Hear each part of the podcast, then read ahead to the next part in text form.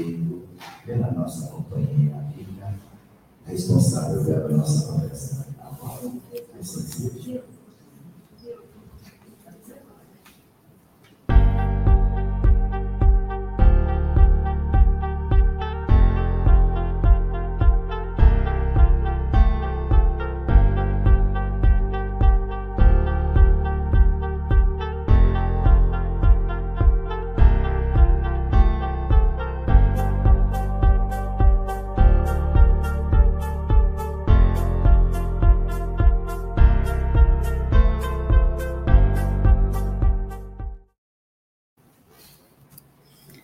Boa tarde novamente.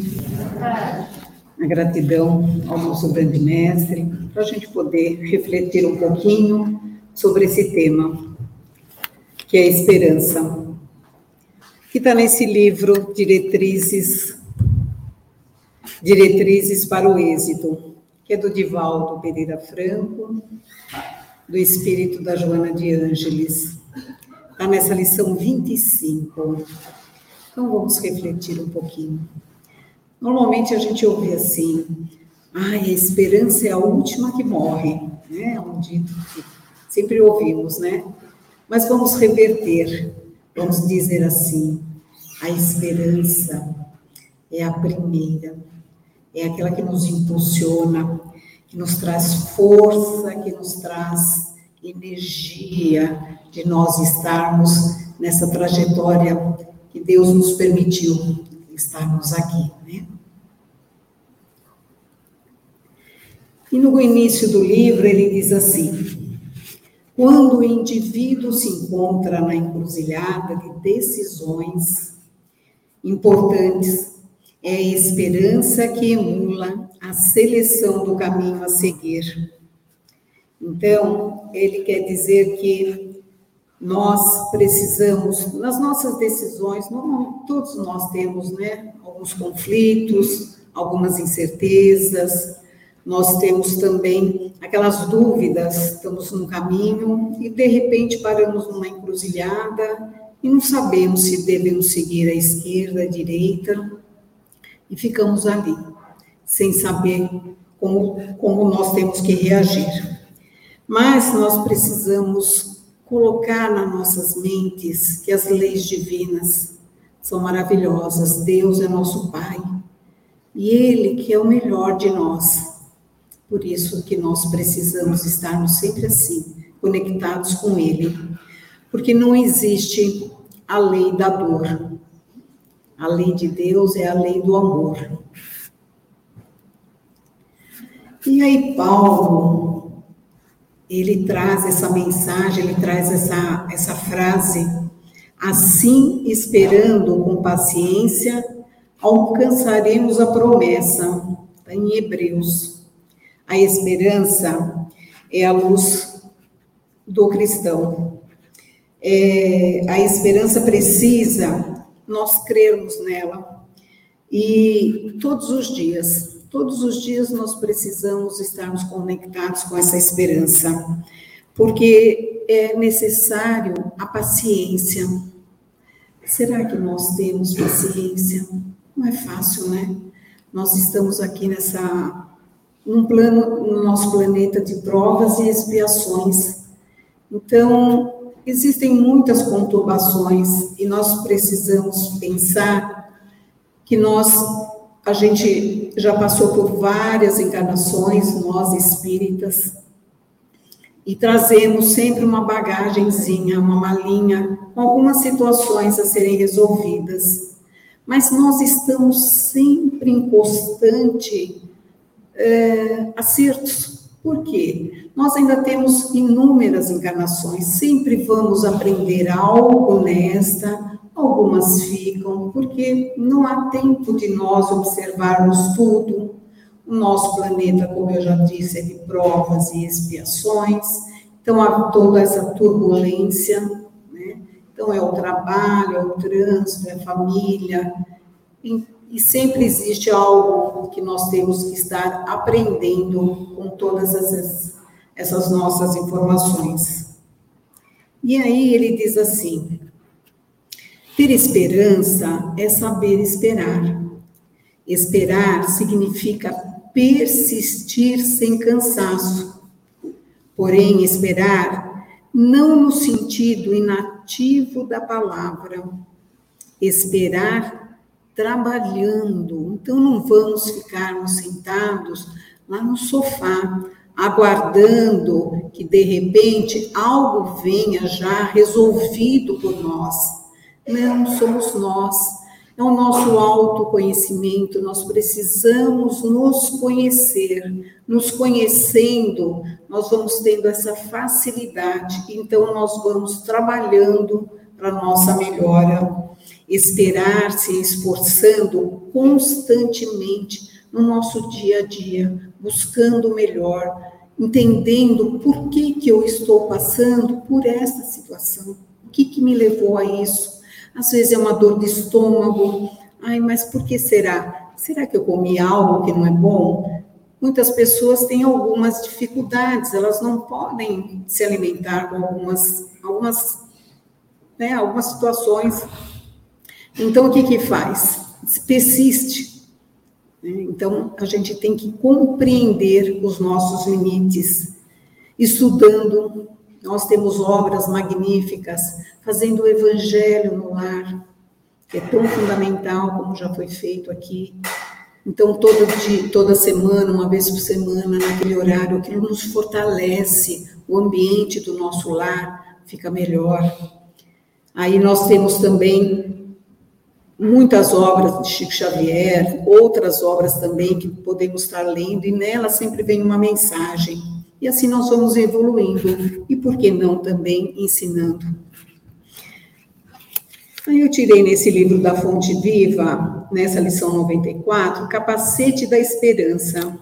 É necessário esperar o fortalecimento do fraco, a maneira do lavrador, que não perde confiança nos grelos tenros. Que, uh, então, ele vem e traz assim: Opa, desculpa. Então, é, é, nós nos fortalecermos. É como essa sementinha que é gerada, que é colocada naquele.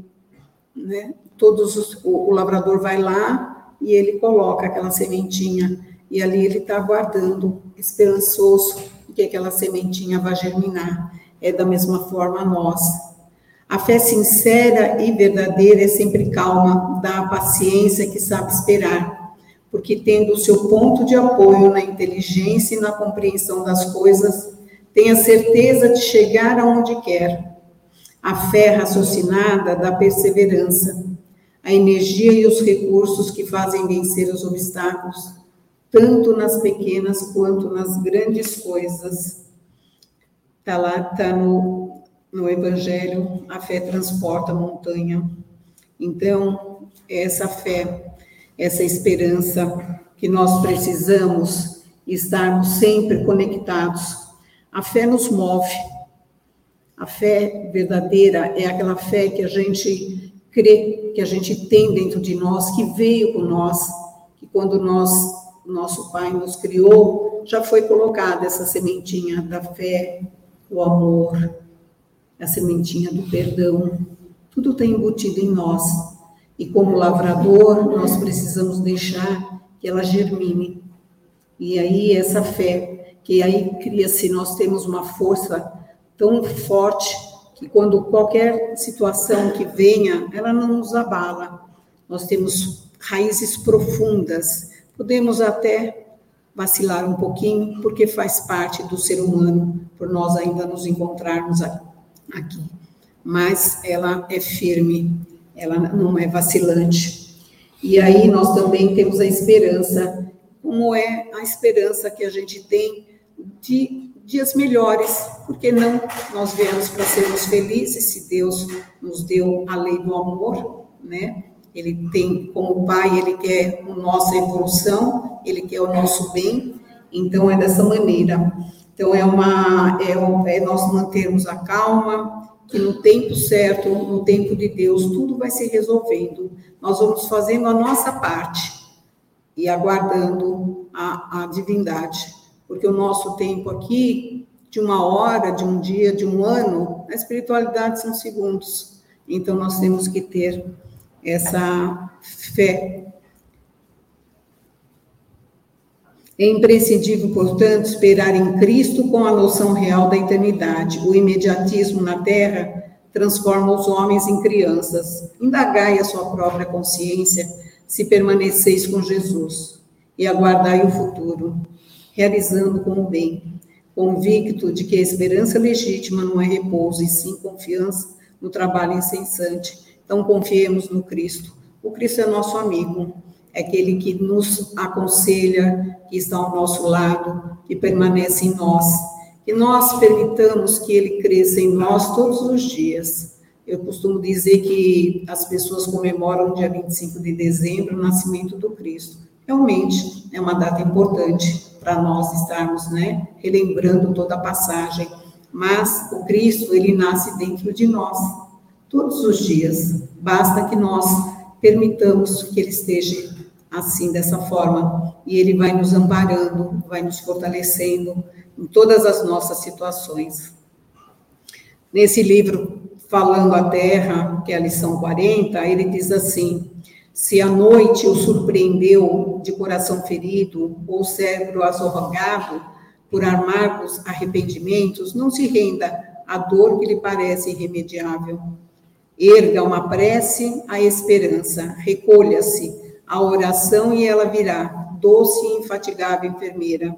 Então, é nesse momento que nós paramos por segundos e visualizamos Jesus e pedimos: Jesus, eu estou aqui. Precisamos de grandes palavras, não. Ele sabe o nosso dia a dia. Então, que a gente simplesmente, Senhor, eu estou aqui, por favor, me ajude. E aí ele diz aqui como uma esperança e como uma enfermeira. Se nós estamos no hospital, nós todos, né, toda a equipe é importante, mas a enfermeira é aquela que está mais próximo de nós, nos medicando, né? E aí a, a esperança é da mesma maneira, aquela enfermeira que nós estamos precisando para nos medicar, nos auxiliar, fazer com que a gente tenha alegria. Esperança e alegria é, é o viver. Todos nós temos essa esperança dentro de nós. E veio nesse livro também do Espírito e Vida abençoa a aflição agora. Ela se abre às portas do salão da paz. Medita em todas as coisas que causam preocupação e dano e retira da dificuldade a melhor parte como abençoado adubo para o solo das tuas experiências cristãs. Realiza a tua obra em paz, certo de que estás em Jesus e seguro de que Jesus está contigo. Então, abençoa. Se nós estamos, às vezes, passando por uma situação um pouquinho delicada, vamos imaginar que algo nós temos que aprender naquela situação, mas ela não é um castigo, é um aprendizado. Todos nós temos algumas situações, porque a gente está num dia a dia tão corrido que às vezes nem percebemos que nós criamos aquela situação. Então vamos serenar, vamos nos recolher, vamos nos conectar novamente, como eu já disse, com o Cristo, para que a gente receba essa intuição. Jesus, intua o melhor caminho, como fazer. E o diálogo, o diálogo com quem está ao nosso redor, o diálogo com um familiar. É importante isso também, né? Ouvir o outro. A esperança pode ser comparada a uma luz rigorosa no fim do túnel brilhando. A distância e oferecendo segurança de quem além das sombras existe uma claridade aguardando. Esperança de melhores dias e esperança de paz. Então, é essa esperança é, que nós sempre quando estamos, como mostra a imagem, é aquela claridade. Nós vamos caminhando, nós vamos conhecendo os porquês que nós que surgiu essa dificuldade, porque sempre existe uma razão e a razão é nossa, né? Então, nós vamos caminhando, nós estamos trabalhando e nós vamos abrindo os caminhos. E aí tem uma historinha bem rapidinha, que é uma oração é, que fala sobre um monge. Deixa eu passar sobre o outro. Que eu volto já nele. Opa. E ele estava lá, ele está dentro lá na. Ele era um mendinte, ele, ele era um monge, mas assim, ele tinha no, na, uma mendicância, né? E ele dormia à rua tal, e de repente, num, num caminhar dele, ele encontra uma gruta, e lá ele vai, ele permanece lá, e aí ele vê naquela gruta ele está lá descansando, vem um ladrão, recolhe aquela roupa dele, aquela manta que ele tinha, ele com aquele frio tal, sai a, a, a claridade da gruta, e aí ele vê aquele luar, aquela lua linda, maravilhosa, e ele se. Ele estava dormindo, ele não percebeu, e aí ele vê toda aquela imagem tão magnífica, e aí o que, que ele faz? Ele agradece, emocionado, ele não fica revoltado com o ladrão. Ele simplesmente diz, sorrindo, que bom que ele não roubou o luar dele. Porque ele teve a oportunidade, naquele momento, de observar. E aí vamos passar por uma situação que todos nós, todos nós conhecemos, que foi o Covid. O que seríamos de nós que deitamos num dia, no outro dia levantamos e não podíamos mais sair das nossas residências? Ninguém sabia o que era, o que, que acontecia, e de repente, toda essa equipe desses grandes cientistas que não tinham tempo para dormir.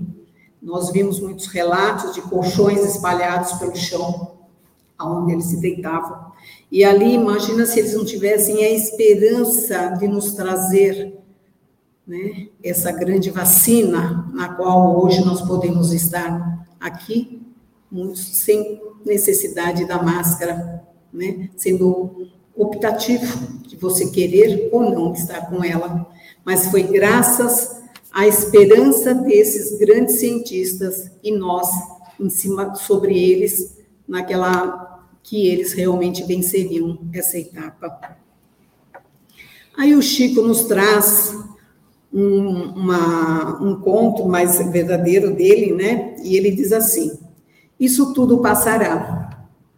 Chico passava por uma fase muito dura em sua vida. Então, recorre ao seu mentor espiritual, Emmanuel, a fim de fazer uma solicitação qual seja se Maria Santíssima, a mãe de Jesus, com seu coração amoroso e materno, pudesse lhe dar um conselho em um momento tão amargo de sua vida. Ele estava numa dificuldade tremenda, porque o Chico também tinha muitas dificuldades, muitas incertezas.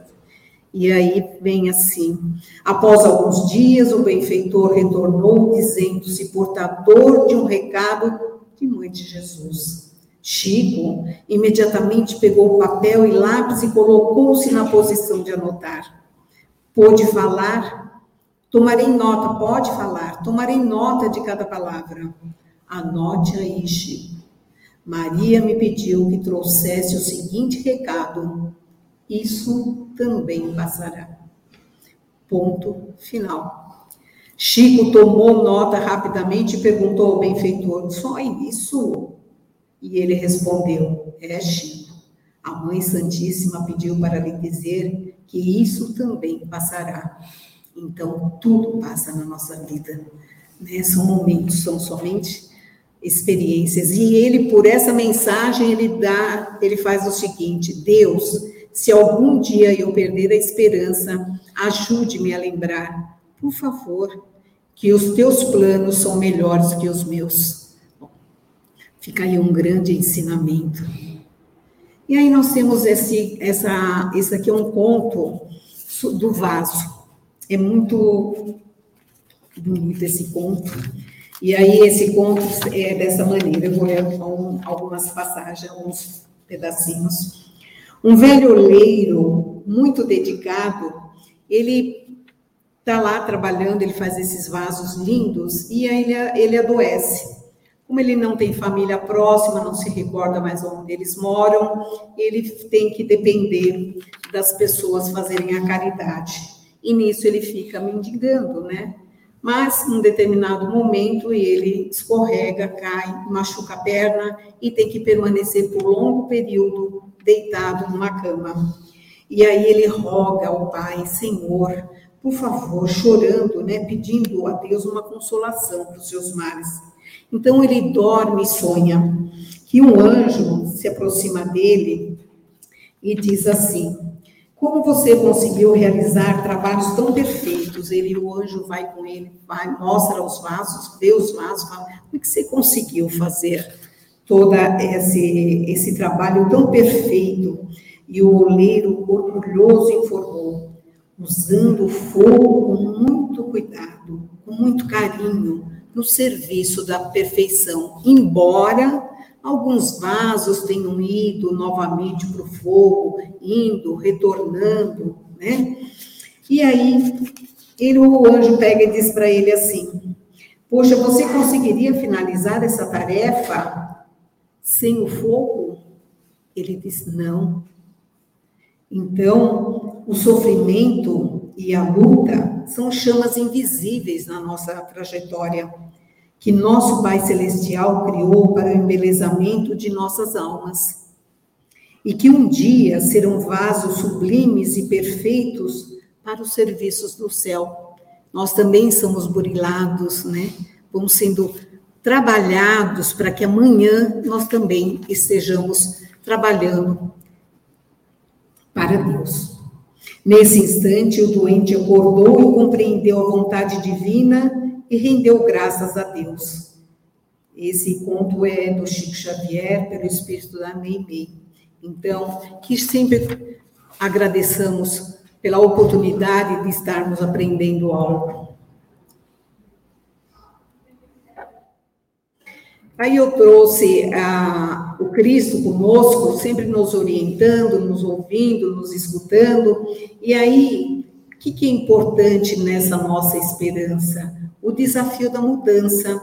Às vezes nós ficamos tanto tempo, né, no mesmo, na mesma sintonia, com os mesmos pensamentos, as mesmas ideias. E aí, por que nós não mudarmos, né? Buscarmos uma maneira de a gente fazer essa mudança né? Como esse peixinho pulando, ele está indo buscando novos horizontes, né? Novas ideias. Aí o diálogo, como é importante esse diálogo? É conversar com alguém, com um familiar, é conversar com um amigo, com um psicólogo, com um terapeuta, uma pessoa que possa nos ouvir. Ah, mas eu moro sozinha, mas eu não tenho ninguém para falar. Então, mas nós temos que buscar, por exemplo, que nem no GEMB, nós temos o DEPOI, pessoas preparadas, que estão ali para nos ouvir, nos atender, nos direcionar para uma melhor situação. E orar e meditar. A oração nos traz a paz, a tranquilidade. Ah, precisamos estar sentados assim à frente. Não.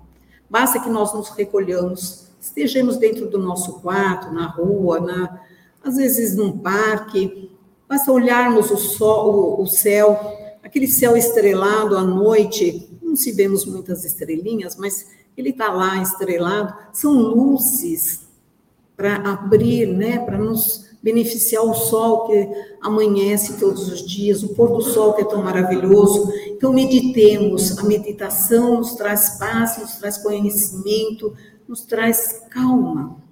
E é nessa calma que nós conseguimos trilhar esse caminho e abrir e sentir qual é a, o que eu preciso fazer. Mas nós temos que ter essa fé no Cristo. E aí, novamente vem esse mensageiro, a esperança mensageira, poderosa na vida, auxiliando o caminhante cansado no rumo que parece não ter fim. Então, esse Cristo que nos acolhe, que a gente não vê, mas que nós sentimos. Se nós fizermos esse trabalho, e todos os dias ao levantar, agradecer, sempre agradecer pela manhã, pelo dia, e sempre agradecer também, por mais turbulento que seja, né? Nosso dia, às vezes, metrô, ônibus, trabalho, pessoas, as pessoas às vezes estão assim também com outras dificuldades, mas, de qualquer forma, vamos agradecer que nós estamos no nosso lar, podemos também descansar. E aí, eu vou contar uma historinha da. Historinha não, isso é real, que é a pegada na areia. Está lá em Samuel. E ele diz assim: Uma noite eu tive um sonho. Sonhava que estava andando na praia com o Senhor e através do céu passava cenas de minha vida. Para cada cena que se passava, percebiam que eram deixados dois pares de pegadas na areia. Um era meu e o outro do Senhor. Quando a última cena da minha vida passou diante dos, de nós, olhei para trás, para as pegadas na areia e notei que muitas vezes no caminho de minha vida havia apenas um par de pegadas na areia. Então, quando nós estamos caminhando com Cristo, como aqui que nós podemos perceber, ele percebe que em momentos, ao invés de ter duas, dois pares de pegada, havia somente um. E quando ele questionou o Cristo, Senhor, mas nos meus momentos tão difíceis, como o Senhor não me, não me acompanha, o Senhor me abandona? E o Cristo vira e diz: Não, meu filho, nesses momentos eu lhe carreguei no meu colo nos meus braços. Porque o Cristo, ele nunca nos abandona. Ele está sempre presente. Então, é uma mensagem que fica em nós, que a gente sabe que se nós conversarmos, dialogarmos com Ele, a gente vai ter as respostas necessárias, porque tudo é perfeito. Deus é perfeito, Ele é Pai, Ele nos ama, e Ele não quer que filho nenhum seu sofra. Então, procuremos sempre estarmos em contato com esse grande mestre, que é Jesus, que é o nosso amigo maior. E assim a gente vai finalizando essa nossa essa nossa reflexão sobre a esperança, que cada um de nós possamos sair daqui com mais leves e assim confiantes realmente de que tudo passará, como o Chico recebeu e que nós possamos abraçar o nosso grande mestre. Evidente que nós não temos para abraçarmos, mas que nós possamos abraçá-los mentalmente, mas que nós, ao entrarmos dentro do nosso lar, que a gente abrace nosso esposo, a nossa esposa, meus filhos, um amigo, não tenho ninguém, abrace a si mesmo. O abraço traz, é um abraço fraterno. Ele é aquele abraço que nos faz sentir o amor verdadeiro dentro de nós. Nós somos abençoados por estarmos todos nesse conjunto, todos aqui, todos aprendendo um pouquinho mais do ensinamento do nosso grande Mestre Jesus.